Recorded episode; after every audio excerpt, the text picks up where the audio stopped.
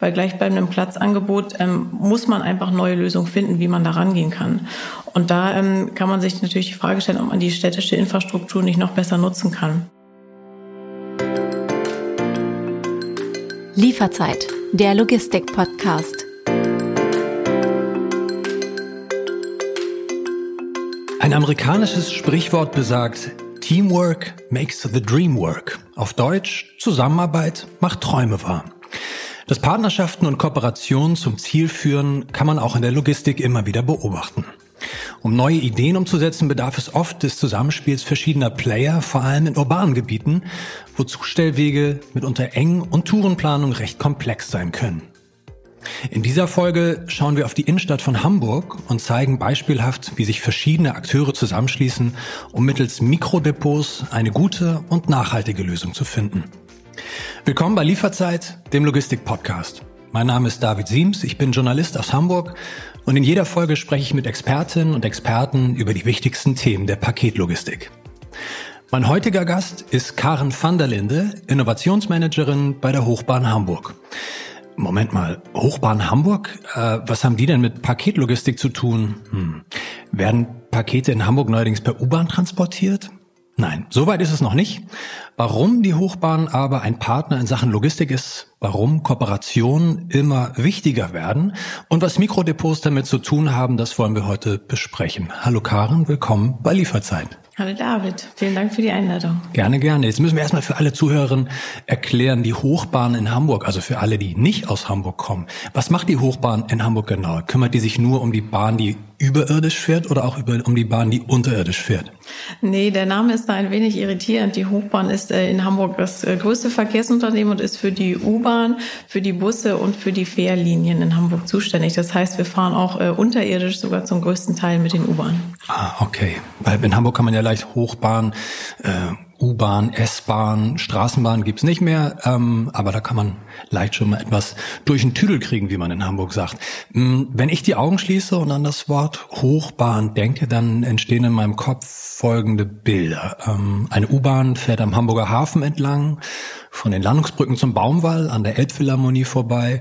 Ähm, da denke ich erstmal nicht so wirklich an Paketlogistik. Das stimmt. Aber nichtsdestotrotz ist das ähm, für die Hochbahn ein Thema, in dem ja, wir uns jetzt quasi einbringen wollen. Und äh, ja, welche, welche Mehrwerte wir da bieten können, darüber sprechen wir gleich. Mhm. Ihr habt im Januar 2021 auf eurer Website geschrieben, Hamburg wird Deutschlands Labor für Mobilität. Klingt ja erstmal super. Ist so ein super Slogan, super Claim, Riesenüberschrift kann man so in den Himmel reinschreiben, finden alle toll. Ähm, was ist damit genau gemeint?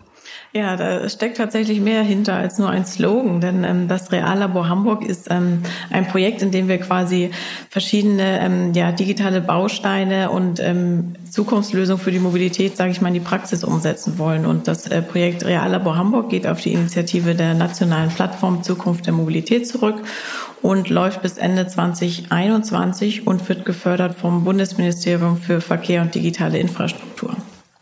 Und die Hochbahn ist hier Konsortialführer und gemeinsam mit 32. Äh, Moment mal, Konsortialführer? Das heißt, aber was, was heißt das auf Deutsch? Ein, ein Konsortium, also ich sag mal, so, ein ah. Gruppenleiter. Ah, okay. Also die Hochbahn ist quasi hier der Gruppenleiter für dieses Projekt und mhm. insgesamt haben wir hier 32 ähm, Projektpartner aus Industrie und aus Forschung und ähm, gemeinsam arbeiten wir eben daran, einen Erprobungsraum für innovative Bausteine der digitalen Mobilität auszuprobieren. Und dann soll es eben im Reallabor darum gehen, diese Lösung von morgen im Hier und Jetzt, also in einer Metropole wie Hamburg, auszuprobieren und darauf aufbauend dann eine Blaupause für digitale Mobilitätslösungen zu finden und ähm, zu schauen, was davon sich in der Praxis eigentlich bewährt. Und von diesen elf Teilprojekten ist eins das äh, Mikrodepot, für das ich äh, verantwortlich bin. Klingt erstmal super, aber klingt sehr komplex. Ähm, lass uns mal versuchen, ganz konkret zu werden. Du hast angesprochen, Mikrodepot in der Innenstadt. Ähm, wie funktioniert das genau? Du bist Innovationsmanagerin, du kommst ja eigentlich nicht aus der Logistik. Ist das für dich ein neues Prinzip und um welche Größenordnung geht's denn da? Erklär doch mal, was ist in diesem Mikrodepot? Was macht man da? Ja, gerne. Also die Idee des Mikrodepots ist nicht neu. Also das Prinzip gibt es schon länger. Allerdings diese Konstellation von einem ÖPNV-Unternehmen, wie wir es sind, von CAP-Dienstleistern und auch von Einzelhändlern, das ist schon etwas Neues und hier eben auch dieser kooperative Gedanke. Grundsätzlich ist ein Mikrodepot oder das, was wir darunter verstehen, ein zentraler Umschlagsort, an dem eben CAP-Dienstleister ähm, ihre Waren zwischenlagern, sortieren und dann auch auf Räder umschlagen, also auf Lastenräder. Und vom Mikrodepot aus werden die Sendungen dann äh, mittels Lastenrad ähm, fein verteilt. Das heißt, wir können da eigentlich zwei Mechanismen von der Stadtlogistik, sage ich mal, kombinieren. Das ist einmal die Bündelung von Warenströmen und dann eben die Nutzung von umweltfreundlichen Verkehrsmitteln. Das heißt, ähm, im Mikrodepot selber ähm, wird die letzte Meile eigentlich nochmal auf zwei letzte Meilen unterteilt. Das heißt, wir haben einmal die vorletzte letzte Meile, die dann eben vom Depot des CAP-Dienstleisters zum Mikrodepot führt und die letzte letzte Meile, die dann vom Mikrodepot zum Endkunden führt. Und ähm, man kann eigentlich noch zwischen zwei Arten vom Mikrodepot unterscheiden. Das ist einmal das stationäre Mikrodepot. Das heißt, hier sind wir dann in einem Bestandsgebäude oder das mobile Mikrodepot, was dann meistens in Containern oder Wechselbrücken, sage ich mal, umgesetzt wird. Und in unserem Fall haben wir uns für das ähm, stationäre Mikrodepot entschieden. Das heißt, wir haben hier eine ehemalige Bankfiliale ähm, umbauen können und dort das Mikrodepot jetzt eröffnen können. Und ähm, die Vorteile des Bestandsgebäudes liegen vor allem darin, dass wir dort auch eine Integration in das Stadtbild schaffen. Das heißt, insbesondere sind wir interessiert an einer langfristigen Lösung und auf Dauer ist es dann nicht unbedingt den Bürgern zumutbar, dass da Container, sage ich mal, im, im direkten Umfeld stehen. Deswegen ist ein Bestandsgebäude einfach auch vom Stadtbild her schöner. Aber darüber hinaus bietet es auch andere Vorteile, wie beispielsweise das ganze Thema ähm, Sicherheit, weil wir die Räume natürlich abschließen können. Wir haben hier aber auch die ähm, Punkte wie Mitarbeiterkomfort, sage ich mal, weil wir Sanitäranlagen haben. Wir haben haben Heizung, wir haben Pausenräume und ähnliches. Dementsprechend ist es ähm, ja für uns hier die bessere Wahl gewesen. Ähm, vielleicht noch ein paar Details. Wir haben hier 350 Quadratmeter.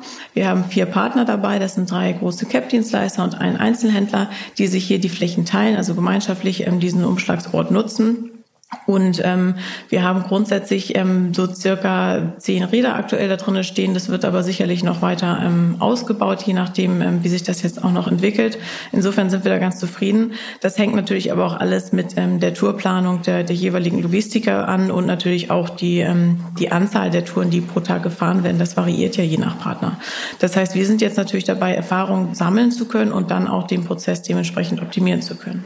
Stichwort Sicherheit. So also ein ehemaliges Bankgebäude stelle ich mir so von der Infrastruktur als sehr sicher äh, vor, so damit dann irgendwie ein Bankräuber reinkommt äh, oder irgendein Paketräuber. Ähm, du hast gesagt, äh, du sagst es, es ist ein ehemaliges Bankgebäude. Wo genau, wo genau steht das? Also wenn ich jetzt durch die Hamburger Innenstadt flaniere, ähm, wo könnte ich denn das mal mir angucken? Ja, das ist ganz zentral gelegen und zwar in der Burchardstraße. Die Burchardstraße ist, sage ich mal, zwei Straßen von der Mönckebergstraße entfernt, mhm. also wirklich im unmittelbaren äh, City Center. Und äh, tatsächlich den äh, den Safe, den gibt es dort auch noch. Den haben wir allerdings verschlossen damit da nicht aus Versehen sich mal jemand äh, drinnen verirrt. Dementsprechend, ähm, ja, es sieht noch ein bisschen nach Bankfiliale aus ähm, im Keller, aber das ganze Erdgeschoss haben wir umgebaut. Da ist da irgendwas, irgendwas drin im Safe? Nee, der ist leer. Okay. Wirklich nicht?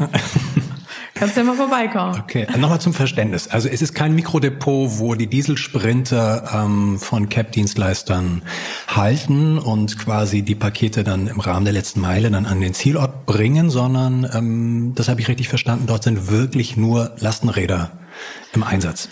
Ähm, für die Feinverteilung ja. Die Anlieferung folgt teils noch mit konventionell betriebenen ja. Fahrzeugen. Das heißt, der Sprinter hält ähm, vorne an der Lieferzone, bringt dann mittels, ähm, ich sag mal, Rollcontainern die Waren in das Mikrodepot, wo sie dann mit dem Lastenrad dann aber emissionsfrei mhm. feinverteilt werden. Und was klappt denn bislang ganz, ganz gut oder wo gab es bislang Schwierigkeiten? Und ähm, erfüllt so ein Mikrodepot im Praxistest auch so die Anforderungen der Logistiker? Also bislang können wir von der Hochbahn sagen, als auch ähm, die Partner, dass wir tatsächlich äh, sehr zufrieden sind mit dem Projektstart und auch mit den ersten Projektmonaten.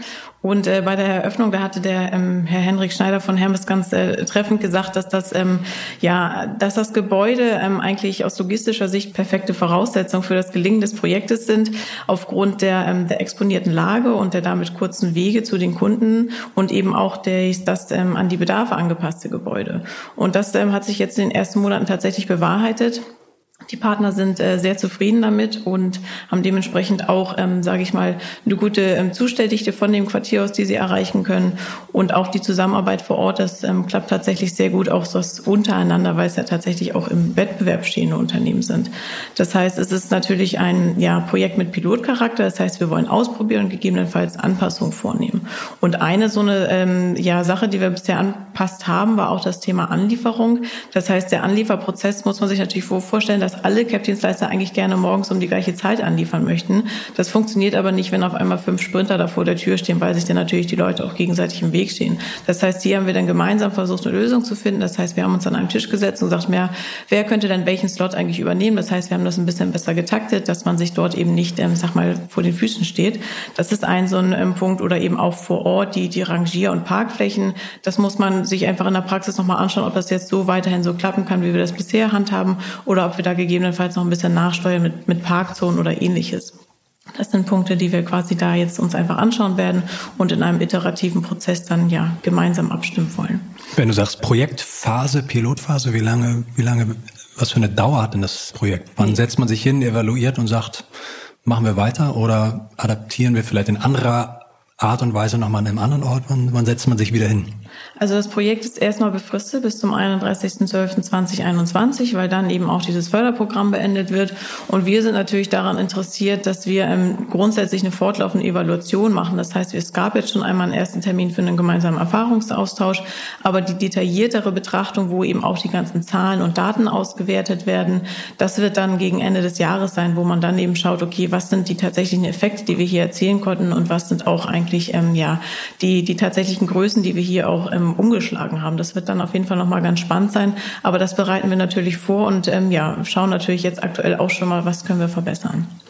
Karin, wenn ich hier aus dem Fenster schaue, dann aus unserem Podcaststudio, dann schaue ich auf die Elbe. Wir sind von eurem Mikrodepot, ich würde sagen, so drei, vier Kilometer vielleicht entfernt. Wenn wir so die Elbe ein bisschen runterfahren würden, dann würden wir da auch vorbeikommen. Jetzt haben wir in der Theorie darüber gesprochen und wie es denn wirklich vor Ort aussieht. Das habe ich auch Sascha Kleinert befragt. Sascha Kleinert ist Last Mile Manager bei Hermes.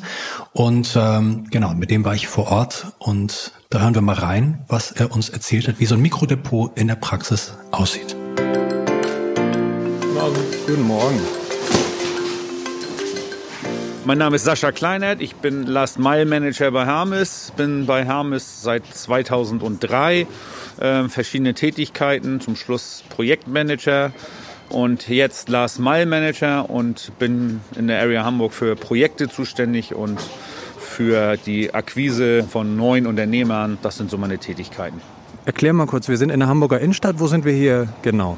Wir sind in der Burkhardtstraße im ähm, Mühlenhof und äh, da befindet sich unser Micro-Hub, Micro-Depot, das wir uns teilen mit UPS, DHL und Rewe direkt und äh, fahren von hier seit dem 1.4. durchschnittlich 350 bis 550 Sendungen täglich stellen wir hier im Gebiet zu.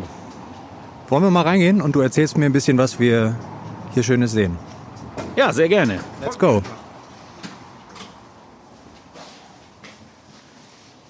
Also, das war hier früher mal ein Bankgebäude.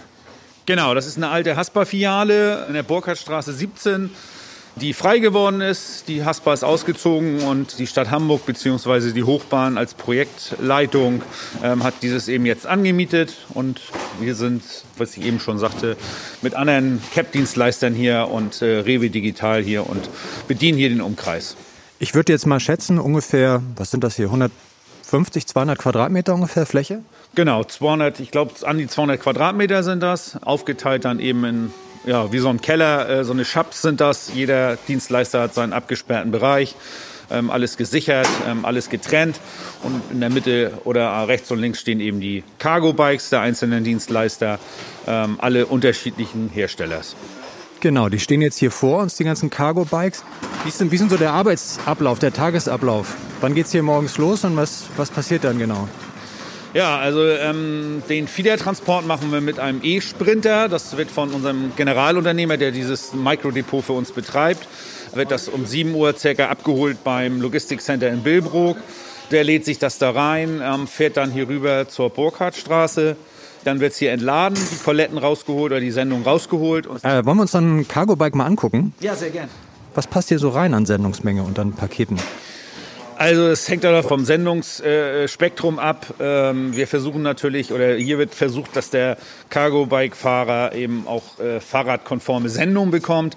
Die größeren Sendungen, also Großteile und größere Sendungen, schwerere Sendungen, werden dann mit dem Elektrosprinter gefahren, ähm, der das Gebiet eben auch hier abdeckt. Ähm, aber so passen um die 100 bis 120 Sendungen rein, die er dann auch am Tag zustellt. Wenn wir hier mal so gucken, was, was haben wir hier? Ich sehe hier Klamotten, dann sehe ich hier, das ist glaube ich ein Computerbildschirm. Ne, was sehen wir hier noch so für Sachen? Ja, also ist im Moment jetzt äh, im Frühling ist natürlich die Gartensaison, wird gerade eröffnet. Ähm, jetzt ist hier nicht so viel Garten in der, in der Hamburger Innenstadt, aber viele haben einen Balkon und bestellen sich dann natürlich auch größere ähm, Sachen. Da ist das Sendungsspektrum Großteile ne, hat enorm zugenommen in den letzten Jahren und gerade auch hier merken wir das natürlich, weil wir größere Sendungen nicht mitnehmen können. Aber ähm, von Tüten über Kartons, ähm, ich habe eben gesehen, ein Weinkarton mit 18 äh, Flaschen äh, Wein drin, aber das ist eben, das wird dann eben mit dem Elektrosprinter gefahren. Großteil, äh, die kleineren Sachen eben dann mit den Cargo-Bikes. Mhm. Unterscheiden sich die einzelnen Cargo-Bikes eigentlich groß voneinander? Also zum Beispiel das Volumen, wenn ich jetzt mal gucke, der eine Cap-Dienstleister und ein anderer, sind die sehr unterschiedlich?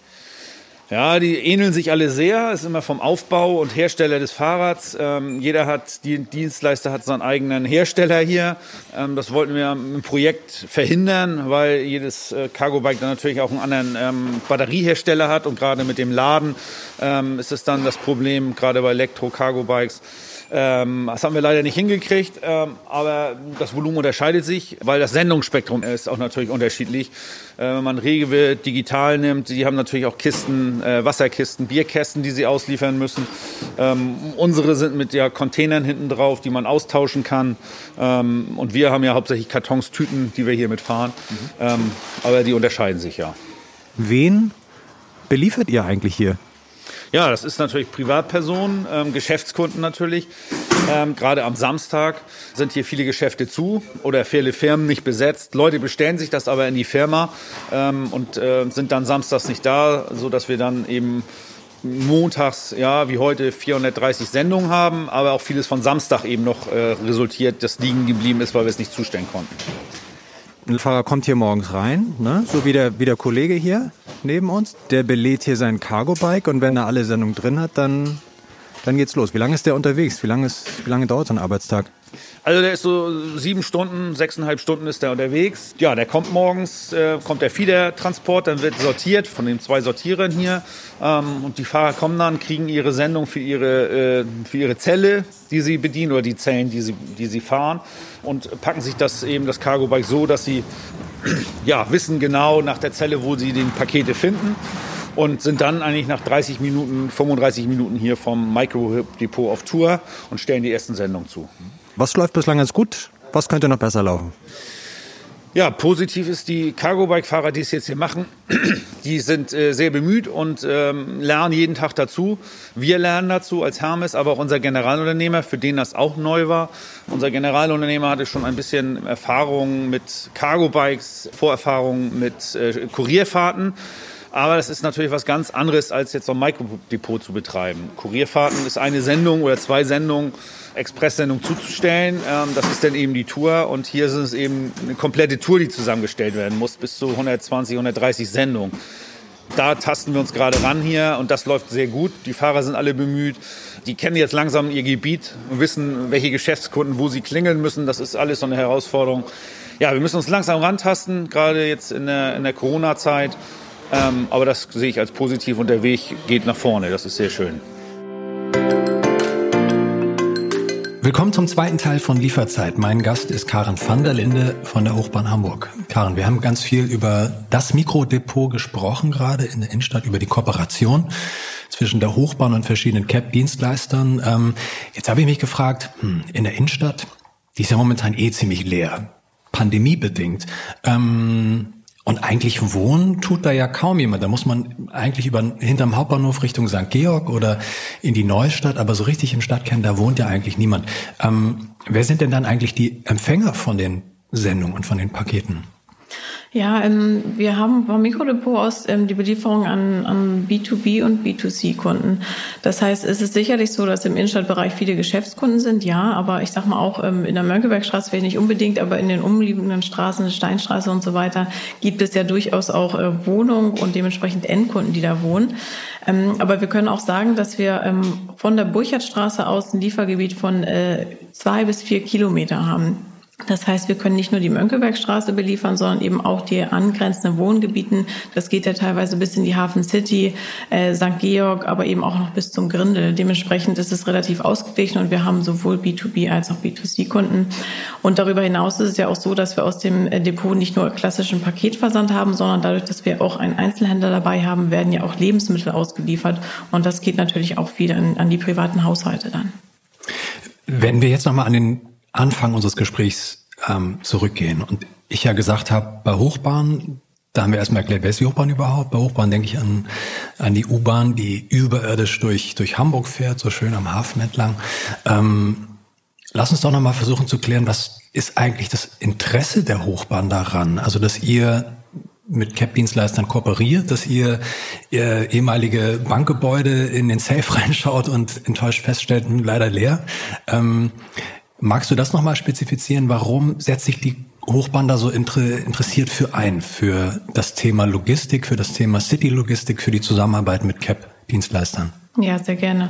Also die Hochbahn ist äh, mehr als ein Verkehrsunternehmen. Wir ähm, verstehen uns vor allem auch als Zukunftsbeweger. Das heißt, wir probieren Dinge aus, wir wollen Themen vorantreiben und wollen vor allem die Stadt noch lebenswerter machen. Und Mobilität ist da natürlich ein wichtiger Baustein. Und wenn wir uns unsere Unternehmensvision konsequent äh, eigentlich weiterdenken, dann umfasst nachhaltige Mobilität ja nicht nur die ähm, Personenmobilität, sondern auch die von Sendung. Und da kann man natürlich auf den ersten Blick sagen, hm, passt das denn überhaupt zusammen? Aber wenn man intensiver darüber nachdenkt, dann stellt man schon fest, dass ähm, Mobilität von Sendung und ähm, Person eigentlich gar nicht so weit prozessual auseinander liegt. Zumindest ist es ja so, dass wir, ich sag mal, morgens Pendler haben, die in die Stadt fahren und abends wieder rausfahren. Genauso haben wir auch Waren, die morgens in die Stadt gehen und abends wieder rausgehen. Dementsprechend ähm, kann man überlegen, ob es da nicht irgendwelche Synergieeffekte gibt, die man noch besser nutzen kann. Und insbesondere, wenn wir auch auf die ähm, Herausforderungen schauen, die auch durch das gesteigerte Sendungsvolumen jetzt auf uns zukommen, bei gleichbleibendem Platzangebot ähm, muss man einfach neue Lösungen finden, wie man da rangehen kann. Und da ähm, kann man sich natürlich die Frage stellen, ob man die städtische Infrastruktur nicht noch besser nutzen kann. Und ähm, das, das wollen wir gerne ausprobieren. Und für uns ergibt sich hier in diesem Projekt, also in dem Reallabor, einfach auch ein spannendes neues Handlungsfeld, wo wir eben als neutrale Anbieter von Flächen ähm, nicht nur verschiedene Dienstleister zusammenbringen, sondern eben auch äh, Partnerschaften aufbauen für die Logistik. Und ähm, perspektivisch wollen wir da eben schauen, welche Rolle wir hier spielen können und welche Rolle auch unsere Infrastruktur spielen kann. Denn ähm, um das nochmal zu wiederholen, geht es für uns insbesondere darum, Mehrwerte zu schaffen, Mehrwerte für die Stadt. Dann, ähm, das ist ja auch Teil für uns als öffentliches Unternehmen. Und ähm, dann kann man sich natürlich auch die berechtigte Frage stellen, warum denken wir denn, für die Logistikbranche überhaupt Mehrwerte schaffen zu können? Und das sind eigentlich insbesondere drei Assets, auf die wir da zurückgreifen. Das mhm. ist einmal das Thema Fläche. Wir haben natürlich große Infrastrukturflächen hier in der Stadt und rundum verteilt. Wir haben eine Frequenz. Wir haben vor Corona-Niveau 1,2 Millionen Fahrgäste in unserem System. Das heißt, wir haben auch potenzielle potenzielle Kunden und wir bringen die Neutralität mit als, als Partner der Stadt. Und wir denken, dass das äh, wichtige Mehrwerte sind, um dieses Thema ja zukünftig auch weiter bearbeiten zu können. Und dementsprechend wollen wir uns hier gerne ein, ähm, einbringen und äh, probieren, was unsere Rolle sein kann. Du bist Innovationsmanagerin, das heißt, du bist eigentlich immer auf der Suche nach Innovationen, nach Dingen, die neu sind, die man so neu in, in das Geschäft reinbringen kann, die einen verblüffen, die einen begeistern, wo man sagt, wow, weil alle Menschen lieben Innovation, ähm, wenn man mal die Hand aufs Herz legt.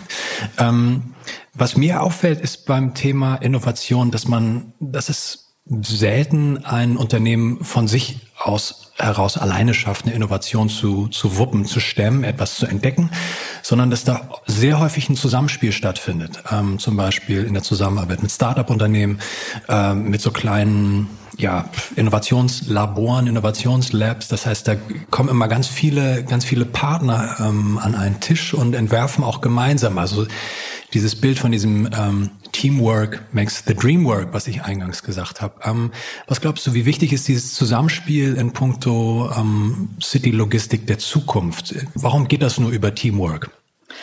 Ähm, also anbieterübergreifende Lösung, das, das ist hier extrem wichtig. Und äh, wie du auch gerade sagst, ich selber bin ja auch ein Quereinsteiger, bin jetzt nicht Logistikerin von Hintergrund. Dementsprechend war auch für mich insbesondere diesem Projekt die, die Zusammenarbeit hier mit den ähm, Cap-Dienstleistern sehr, sehr wertvoll. Und wir haben uns am Anfang an einem Tisch gesetzt und gemeinsam, sage ich mal, Kriterien entwickelt, die uns auf der Suche nach dem Mikrodepot eben geleitet haben. Insofern ist ähm, das schon mal ein wichtiger Punkt.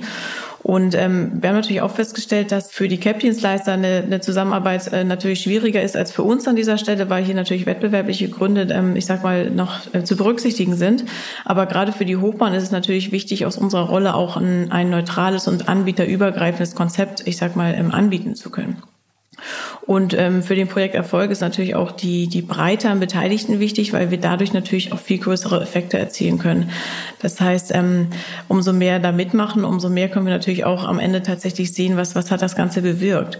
Und ähm, Wunschszenario wäre für mich natürlich irgendwann, dass man auch gemeinsam kommissionieren würde. Dann könnte man noch größere Effekte erzielen, um die Sendung noch stärker zu bündeln.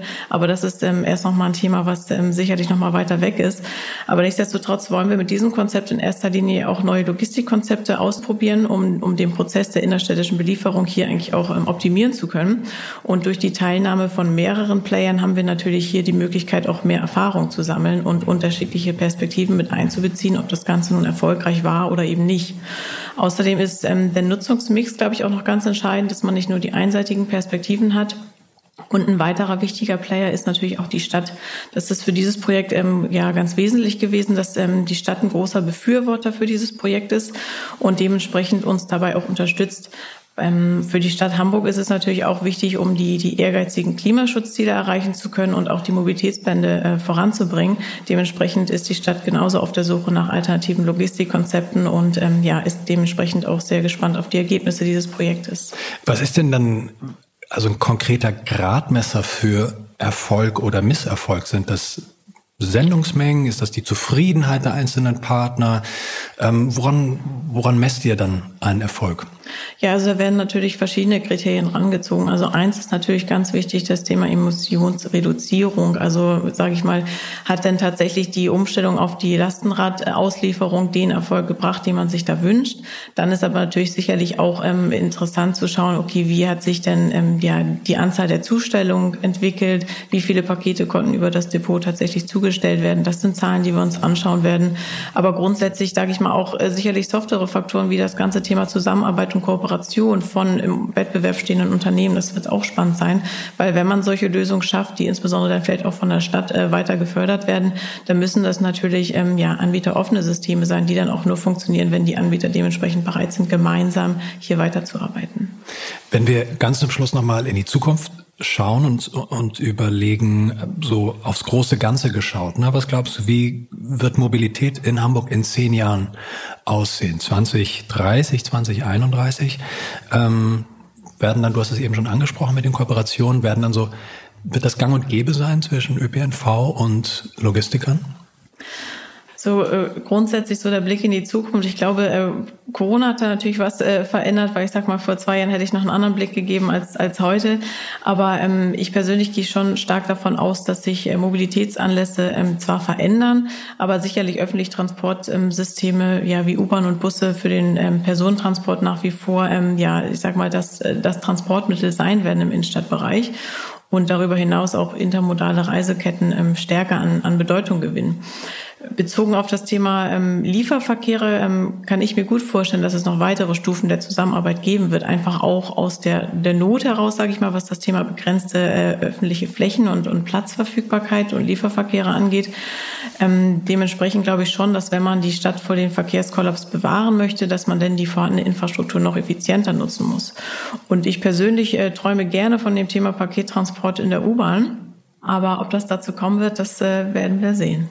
Letzte Frage von mir, persönliche Frage. Gibt es irgendein Fortbewegungsmittel, das du vermisst in Hamburg, wenn du so in der Stadt unterwegs bist? Zum Beispiel eine Straßenbahn oder ähm, klimafreundliche Wassertaxis oder sowas in der Richtung? Ähm, ja, da, also mit der Straßenbahn, da, da, damit will ich jetzt lieber gar nicht anfangen. Das ist ja auch ein, äh, ein schwieriges Thema.